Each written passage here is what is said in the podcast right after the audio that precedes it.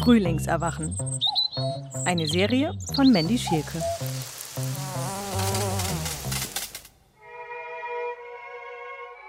Mexikanisches Federgras, das ist eins meiner Lieblingsgräser. Gräser haben ja bestimmte Eigenschaften und diese Eigenschaften ergeben auch die Funktionen im Garten.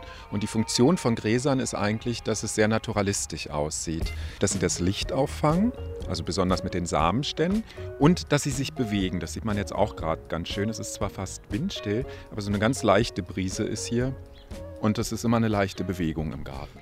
Mexikanisches Federgras, botanisch Stipa tenuissima hauchfeine, elegant schwingende, federleichte Halme. Und in Mexiko sieht man das tatsächlich am Fahrstreifen, im Asphalt, in Ritzen und Lücken. Und ich habe bei mir zu Hause im Garten oder auch bei Kunden mache ich das, habe ich das in so Kiesflächen drin und da samt es sich wahnsinnig aus. Und das heißt, da sind dann im nächsten Jahr 50, 60 neue Pflanzen, die überall entstehen und die man da auch lassen kann, lockert nochmal die ganze Bepflanzung in den Garten auf wächst maximal 50 bis 60 Zentimeter in die Höhe und ist die perfekte Begleitung für große Stauden. Ganzjährig, attraktiv. Dieses Gras schneidet man nämlich nicht zurück, sondern man kämmt es im Frühjahr. Also so wie ich das jetzt, man kann es mit einem groben Kamm machen und was ich jetzt gerade mache, ist dieses Verfilzte, was in der Mitte hat sich das so ein bisschen verfilzt vom letzten Jahr durch die Feuchtigkeit und das kämmt man sozusagen raus. Wie bei einem Hund. Ja, genau. Kennt man so ein bisschen wie ein Hund. Ja, genau. Ja? Also das ja, genau.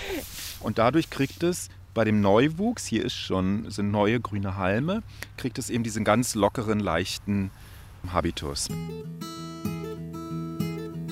Dieses Goldgelbe der Spitzen und dieses Hellgrüne, das nimmt halt im Sommer extrem zu. Und wenn dann die Samenstände stehen, so im Juni, Juli, dann wird es so weißlich überhaucht auch noch und bewegt sich dann ganz toll im Sommer. Und das ist fast wie so ein weicher Teppich, wirkt es dann. Und ich liebe das.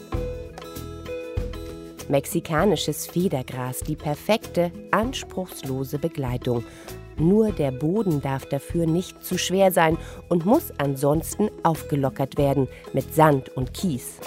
Und das geht natürlich dann über die Ästhetik raus, weil trockenresistente Pflanzen benötigen wir natürlich. Wasserknappheit, ne? es wird regnet weniger, die Sommer werden immer heißer und trockener.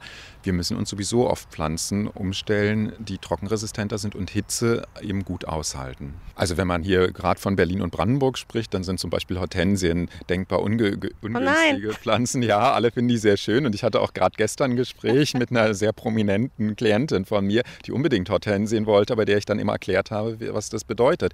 Dass sie die eigentlich immer nur mit hängenden Blättern sieht oder man muss eben eine Bewässerungsanlage einbauen, die fast rund um die Uhr läuft. Weil erstens sind die Böden bei uns fast überall zu sandig und zweitens ist es zu trocken. Wie schön, dass es also das mexikanische Federgras gibt. Das darf nämlich keinesfalls gegossen werden.